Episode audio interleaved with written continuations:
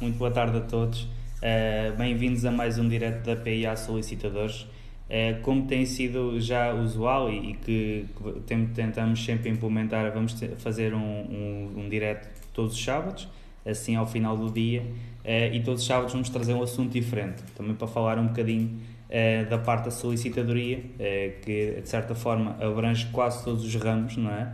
Uh, podemos falar um bocadinho sobre, sobre a parte do, do, do, como hoje, sobre imóveis, mas também temos muito para falar sobre a parte das viaturas, sobre a parte de empresas, uh, e por isso é-nos fácil uh, ter sempre um tema diferente para todos os sábados. E hoje vamos falar um bocadinho sobre a parte dos imóveis e, e principalmente para quem vai comprar casa. Um, ehm, hoje também acaba por ser um dia especial para a PIA solicitadores, porque apesar de já termos algum, algum conteúdo em podcast, lançamos hoje o primeiro, o primeiro podcast, especialmente, uh, aliás, o, o, meu colega o Rafael gravou especialmente para, para podcast uh, e vamos também começar a implementar isso na, aqui na PIA. Um, ehm, também acaba por ser especial, porque hoje é o dia 13 de março que faz um ano, uh, um ano que Portugal fechou, por assim dizer, e um ano que estamos a viver com a pandemia do Covid-19. Uh, mas de qualquer das formas, e voltando então ao assunto que nos traz aqui hoje, no direto de hoje, uh, vamos falar aqui um bocadinho. Ah, e, e, eu aproveito já para dizer que depois este, este vídeo vai ficar disponível no nosso canal de YouTube e também vai ser convertido em podcast, por isso depois podem, podem também ver por lá. Um, ehm, falando no, no assunto que, que nos traz cá hoje, é sobre a documentação que precisam para comprar uma casa. Uh, e vamos falar especialmente na documentação para comprar uh, uh, imóveis para habitação. Porquê? Porque tudo o que eu vou referir hoje pode só não aplicar para o tipo de imóveis. Por exemplo, lojas, armazéns, terrenos. Terrenos acaba por ser muito mais fácil. e o primeiro documento que, que é sempre imprescindível para, na compra de uma casa é a certidão permanente. A certidão permanente é o documento da conservatória Uh, também costumam falar muito da caderneta perdial. Bem, caderneta perdial é o documento das finanças. Isto de forma a explicar muito facilmente acaba por ser como as pessoas. As pessoas também têm, têm o número do cartão cidadão e têm o NIF, o número de, identificação fiscal. Uh, e de certa forma, uh, o nosso cartão cidadão identifica-nos como cidadão português, enquanto o contribuinte está interligado àquela parte dos impostos e do pagamento de impostos. Eh, também os imóveis funcionam exatamente da mesma maneira. Temos a parte da identificação, a quem realmente pertence, e, isso está na certidão permanente comercial, perdial, peço desculpa, que está na conservatória, e depois temos uh, a caderneta perdial, que é das finanças. Esta certidão uh, perdial tem um custo de 15 euros, que pode ser obtido online, no perdial online, uh, e aqui constam todas as informações relativas ao prédio isto é, uh, tem quem é que é o proprietário, uh, se eventualmente tem ou não penhoras, uh, hipotecas, até uma declaração de insolvência. Isto é muito importante porquê? Porque antes de fazer qualquer negócio, seja ele com mediação ou não imobiliária, é importante ver qual é que é o estado jurídico em que se encontra o imóvel. Ou seja, não só de quem é que é o dono, mas eventualmente se existem hipotecas e se as hipotecas existirem, se já está paga ou não, Uh, se existem penhoras e se aquela penhora, se a dívida que deu origem àquela penhora já foi paga ou não.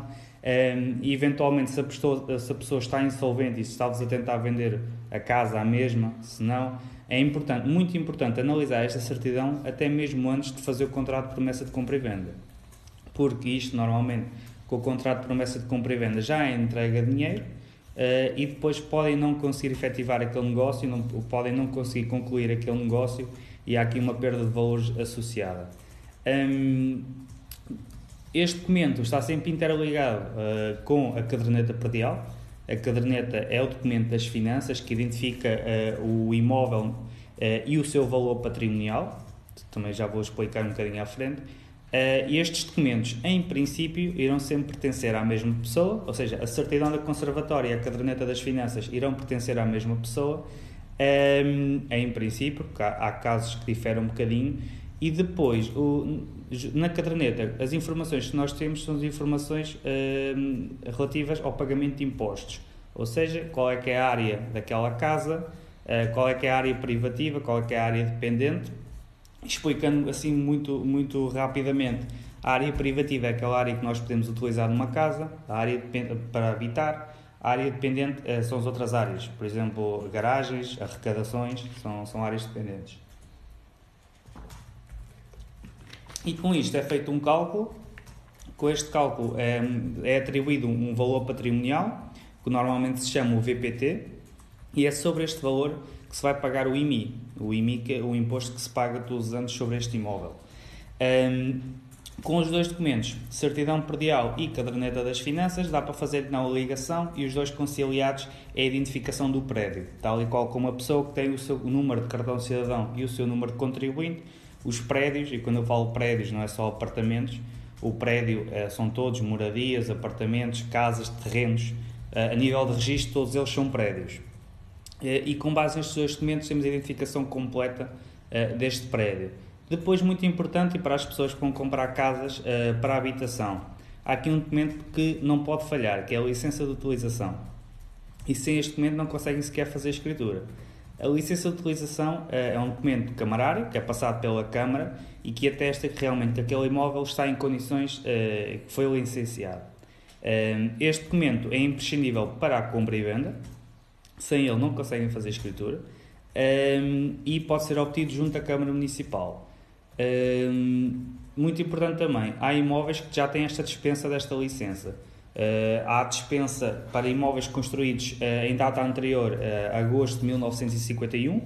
Há outras localidades em que esta dispensa é posterior, pode ser, por exemplo, 1960, 1963, tem que ser analisado casuisticamente, mas a licença de utilização pode ser dispensada. Com isto também existe outro documento camarário, agora mais recente, que é a ficha técnica de habitação. O que é, é esta ficha? É um documento uh, que, de certa forma, explica qual é que foi uh, os procedimentos adotados, o material uh, pelo qual foi construída aquela moradia ou aquele apartamento. este documento é obrigatório para licenças de utilização a partir de 2004 e o construtor do prédio tem que emitir esta ficha, que depois também fica disponível na Câmara, onde explica quais é que foram os materiais utilizados, qual é que foi a forma e procedimentos adotados para a construção do prédio, fica tudo explícito nesta ficha técnica de habitação. Mais uma vez, está disponível na Câmara, basta, basta deslocarem-se lá e levantarem. Já há muitas câmaras que agora têm serviço online. Inclusive, a Câmara Municipal, a PIA, tem sede em Leiria, Uh, e a parte do urbanismo da Câmara Municipal de Leiria, agora com, com o Covid-19, passou a ser 100% online. E cada vez mais as câmaras estão a adotar esta perspectiva online. Por isso, muitas das vezes é possível obter esta documentação sem saírem de casa, ok? O último documento, que também é muito importante, é a ficha técnica, o certificado energético. Peço desculpa, ficha técnica já, já falei. O certificado energético é importante porque é, certifica qual é, que é a qualidade energética daquela casa. Uh, isto tem que ser, tem que ser um, uma pessoa uh, habilitada para o fazer, custa mais ou menos 100, 50, 150 euros, e ele faz a, análise de que forma que aquela casa é ou não relativamente falando de energia se é saudável, se não se tem perdas de energia, se retém o calor, se é fria, um, quais é que são aqui as perspectivas que podem, quais é que são as obras que podem ser feitas para melhorar, eh, este documento é emitido, tem uma validade de 10 anos e durante estes 10 anos o certificado é válido. Uh, se eventualmente fizerem obras, podem sempre pedir um novo certificado para ver agora qual é que é uh, a nota que vos é atribuída, porque aquilo tem mesmo notas, é A, B, C. Um, ehm, este documento, uh, 100, 150 euros, conseguem emitir uh, com relativa facilidade, será sempre um técnico a fazê-lo mas basta uma pesquisa rápida no Google para encontrarem pessoas competentes para o fazer. Um, ficamos então assim com estes cinco documentos que, em conjunto, uh, serão muito importantes para a compra de um imóvel, principalmente para a habitação. Estes documentos também são sempre necessários para a parte do crédito. Se eventualmente uh, recorrerem a crédito para a habitação, o banco irá sempre exigir esta documentação, sempre, sem exceções. Um, porquê? Porque o banco, para financiar-vos, quer saber quem é que, quem é, quem é, que é o dono da casa e em condições é que o imóvel está. Por exemplo, se existem penhoras, o, o banco nunca vai financiar uma casa que tem uma penhora, sai logo imediatamente fora. a nível tributário, a caderneta perdial é muito importante até para fazer esta confrontação com a documentação da, da, da Conservatório e posso-vos dizer que existem casas neste momento que têm, por exemplo, 150 metros registados na Conservatório e depois chega às finanças só tem 100 metros registados. Uh, isto porque os nossos antepassados acharam boa ideia uh, registar casas mais pequenas do que são na realidade para pagarem menos impostos o português sempre foi muito, muito engraçado, não é? Não é de agora. Um, e, de, e de, relativamente ao financiamento bancário, uh, o mínimo, uh, e neste momento as indicações que existem por parte do Banco de Portugal, é que os bancos só podem financiar até 90% da operação, ou seja, o capital 10% terá que ser sempre vosso, vocês terão que entrar com, este montante. O que os bancos estão a fazer e que não é de todo aconselhável é fazerem dois, dois créditos ao mesmo tempo. Ou seja, financiam 90% para o crédito à habitação, ao mesmo tempo que fazem um crédito de 10% para o crédito, por exemplo, ao consumo. Ou seja, transpondo isto para números, e se estivermos a falar de uma casa de 200 mil euros, o que o banco vai fazer é financiar-vos em 180 mil euros em crédito de habitação, por exemplo, 40 anos, e depois vai fazer outro crédito, um crédito, por exemplo, a consumo, de 20 mil euros, nos mesmos 10 anos para ir pagando. Qual é que é a diferença? É que enquanto o crédito à habitação tem se calhar uma taxa de 2, 3, 4, 5%, conforme for a vossa capacidade financeira, uh, no crédito ao consumo tem um crédito talvez 10%, 10, 15% às vezes, muitas vezes com juros. Um, ehm, e uh, apesar disto não ser, não ser o, o aconselhável, Uh, é talvez das únicas formas que as pessoas que não dispõem de um, de um montante inicial para a compra de uma casa o conseguirem fazer. Porque de outra forma, e neste caso os, muitos dos portugueses, se calhar 90% dos portugueses, não conseguem deixar de lado 30 mil euros para comprar uma casa de 200 mil. Um, outra, outras despesas que também vão ter na compra do imóvel. impostos o que é que acontece com os impostos? Os impostos para a habitação são os mais baixos que existem, ok? Vocês terão sempre um imposto, que é o imposto de selo, que tem 0,8% sobre o valor de venda ou sobre o valor uh, patrimonial, conforme o que for mais alto. O que é que isto quer dizer? Se comprarem uma casa que vale, por exemplo, 100 mil euros e vocês vão dar os 100 mil euros, mas a casa nas finanças custa 120 mil, o valor das, das finanças é de 120 mil, vocês vão pagar impostos sobre os 120 mil, apesar do valor da compra ser apenas de 100. Um, depois, um, tirando o imposto selo, que é os tais 0,8%, tem a parte do IMT. O IMT irá variar, ou seja, o IMT uh, ah, tem um, um escalão, uh, que até é o artigo 17 do código de IMT, e tem duas tabelas. Tem a tabela para a habitação própria permanente, Uh, e tem a, a, segunda tabela que é a habitação secundária. O que é que acontece? Na habitação própria permanente os impostos são muito mais baixos, pagam menos. Na habitação secundária já vão pagar mais impostos. Posso-vos dizer que para a habitação própria permanente até estão dispensados. Uh, se comprarem uma casa para a habitação vossa, ou seja, a vossa primeira habitação, tem que obrigatoriamente mudar a morada para lá, uh, vão ter que vão pagar 0 euros de impostos até 92 mil. Ou seja, compra uma casa, um, compra uma casa que está, que está ali avaliada nas finanças por 80 mil euros, vocês por acaso até dão 90 mil, supostamente iriam pagar os impostos sobre os 90 mil, mas as guias serão emitidas a zeros, uma vez que é a habitação própria permanente que está dispensada do pagamento de IMT até os 92 mil euros. Imposto de selo vão pagar sempre, não há isenção. São 0,8%, ou seja, é menos de 1%. Um, e isto são custos vossos que o banco nunca irá financiar, ok? O banco não financia. O banco não financia a documentação que seja preciso obter, por exemplo, licenças, certificados energéticos, a ficha técnica de habitação. O banco não financia. Aliás, o banco precisa dessa documentação antes de sequer de vos falar de números e, de taxas e taxas de esforço. Um, não financia depois esta, esta questão dos impostos, porque aqui se calhar estamos a falar de valores baixos, mas numa casa, por exemplo, 250 mil euros, os valores a pagar já serão diferentes. Aliás, até vos vou fazer aqui uma simulação.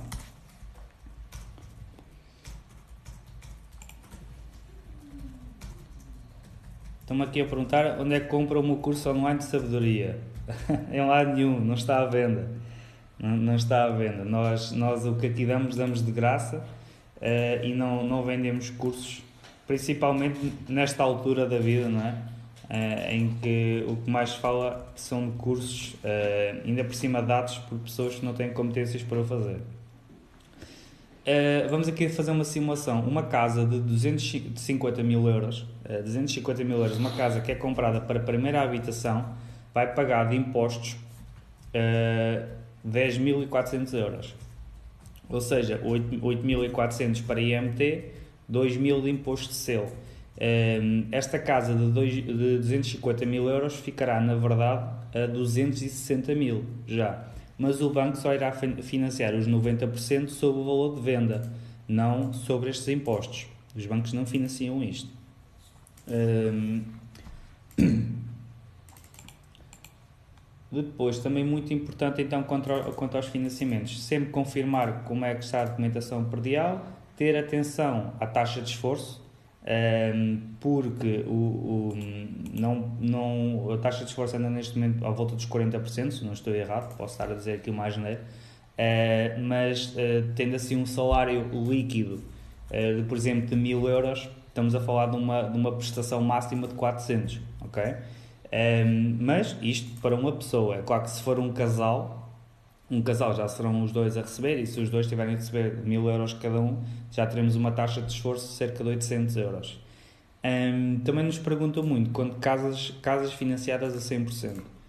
Neste momento uh, só é possível para os imóveis da banca, ok? Uh, não é possível comprar uma casa uh, a um particular, ou, e quando digo particular, seja ele pessoa ou empresa, não é possível comprar e obter um financiamento a 100%, ok?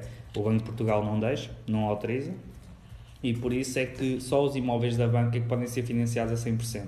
E estes imóveis da banca muitas das vezes não se encontram nas melhores condições. Uh, mesmo os imóveis de vendas judiciais, uh, sejam eles processo executivo ou processo de insolvência, também não podem ser financiados a 100%. Uh, eh, neste tipo de vendas pode nem haver o espaço para financiamento bancário, eu digo isto porque algumas das vendas, temos, depois da aceitação da proposta, temos 15 dias para proceder ao pagamento da totalidade do valor.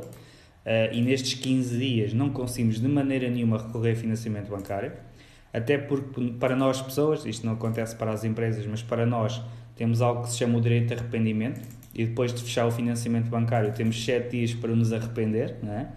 Uh, e por isso, nestes 15 dias, nunca vamos conseguir obter um financiamento bancário para conseguir pagar os 100% daquela venda judicial. Por isso, quando eu digo imóveis da banca, tem que ser mesmo imóveis da banca uh, e que são graduados como tal, junto às entidades bancárias, porque imóveis de vendas judiciais não são considerados como imóveis da banca. As vendas judiciais, ao contrário do que as pessoas pensam, é possível recorrer a financiamento. Ok? Uh, o muito importante é, antes de fazerem a proposta nesta venda, falarem com quem está a, promover, uh, seja em processo executivo, seja em processo de insolvência, ou seja, falar com o agente de execução ou falar com o administrador de insolvência, ou muitas das vezes uma entidade uh, que está a promover a venda, falar com essa entidade para ver se há aqui espaço para recorrer a financiamento bancário. Uh, e de forma usual, e quando há esse espaço para o financiamento bancário, vocês aí vão ter que pagar 20% uh, do imóvel e os restantes 80% pagam no ato da escritura de compra e venda. Ou seja, um, ehm, tem que ter sempre uma liquidez uh, de cerca de 25, 30% do imóvel. Que os 20% vão para sinal, apesar dos restantes 80% serem financiados, depois ainda temos a questão dos impostos, a questão da escritura.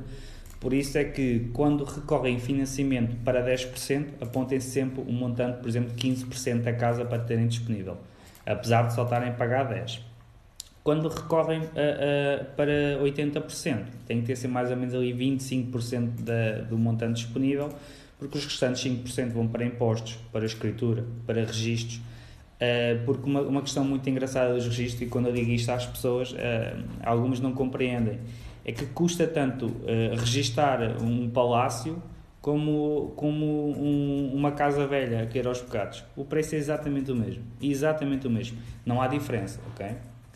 Posso dizer que o registro, junto só, e estamos a falar só de registro na conservatória, são 250 euros, seja qual for o valor da venda, ok? Para terrenos, já, já aqui uma redução. Os terrenos até 10 mil euros são, custa 87,5 euros o registro, a partir daí também são os 250 euros. Isenção de IMI. A isenção de IMI não, não é atribuída só por habitar no estrangeiro ou não. A isenção de IMI é atribuída a pessoas que têm baixos rendimentos, ok? Baixos rendimentos e que têm baixo também rendimento perdial. O que é que isto acontece? Tens ali duas taxas. Tens que receber menos de X por ano e tens que ter, no conjunto dos prédios, eles têm que valer menos do que um determinado valor. Até, posso, até depois posso faz-me essa pergunta no, no TikTok que eu depois também faço um vídeo a responder uh, para ver isso melhor e para dar um, um, um valores exatos. Uh, porquê, que, porquê, que, porquê que existe esta isenção de IMI? É para ajudar as pessoas que têm menos capacidade.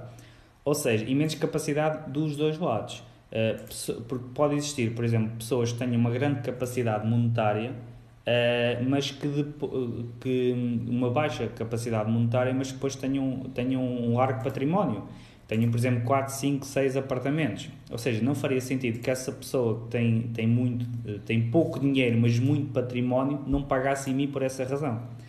Um, e por isso é que eles colocaram aqui dois entraves, que é, primeiro, tens que receber pouco, eh, e depois tens de ter pouco património imobiliário, porque senão podias vender o património para pagar o IMI.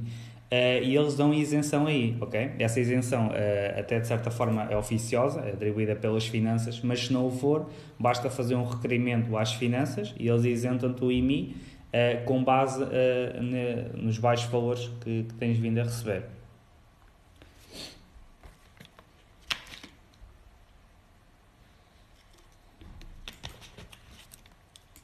E pronto, um, acabamos aqui por fugir um bocadinho ao assunto inicial, que era da, da documentação para as escrituras de compra e venda, mas de certa forma uh, será isto. Um, depois com o financiamento bancário teremos sempre algumas perguntas que possam ser levantadas, uh, mas com esta documentação conseguiram sempre o financiamento e conseguiram sempre fazer a escritura de compra e venda ou o documento particular autenticado. Um, relativamente aos terrenos, já não será preciso nada disto, só, só vão ser precisas as duas primeiras, que é o, a certidão permanente uh, e a caderneta perdial. Essas são sempre imprescindíveis para, para as escrituras. Uh, licenças, etc., já não, já não será necessário, uma vez que estão dispensadas. Lojas, escritórios, armazéns também terão licença camarária atribuída e também será que uh, poderá ser ou não eh, necessário certificado energético, depende aqui da, da área uh, do, do imóvel. Ehm, mas essa, será, são estes cinco documentos que irão necessitar e em princípio com estes cinco irão sempre conseguir fazer a transmissão. depois, a nível de, de identificação das partes do comprador e do vendedor, bastará o cartão cidadão para as pessoas. As empresas já têm aqui mais obrigações precisam da certidão permanente comercial, que é uma certidão que as empresas têm, onde está identificado quem é que, é o, quem é que são os sócios, quem é que é o gerente, onde é que está a sede, qual é que é o objeto social, ou seja, o que é que destina aquela empresa, um, e vão precisar do registro central do beneficiário efetivo. Este registro é uma coisa recente, uh, que foi criada recentemente, e, e o, o seu objetivo é que as empresas declarem quem é que realmente beneficia, beneficia com aquela empresa. Ou seja, porque isto, e muitas das vezes existem sociedades que, apesar de estarem ligadas a um determinado sócio e um determinado gerente, a verdade é que quem comanda e quem destina e quem toma decisões sobre aquela empresa não é aquela pessoa, é uma outra que muitas das vezes age como uma procuração, por exemplo. Uh, e com base nisso, e também com base numa diretiva da União Europeia, Portugal uh, criou agora o Registro Central do Beneficiário Efetivo, onde todas as empresas têm que declarar exatamente quem é que está a beneficiar com aquela empresa. Todas, até a sociedade anónima. Porque apesar da, da sociedade anónima lhe chamarmos sociedade anónima, é tudo menos isso. Um, ehm, e tem vindo a perder o anonimato ao longo do, do tempo e neste momento não tem nada de anónima, nada. Um, ehm, mas, uh, maltinha, É este mais um direto da PIA. Uh, voltamos a encontrar talvez no próximo sábado, também com um assunto diferente. Uh, alguma coisa, vão, vão acompanhando os nossos vídeos, fazendo umas perguntas, nós teremos todo o prazer em ajudar uh, e, não, e não vender cursos, como estão aqui a perguntar. teremos todos o prazer em ajudar e alguma coisa, já sabem, contactem-nos, nós cá estaremos para, para vos ajudar, está bem? Um bom fim de semana a todos.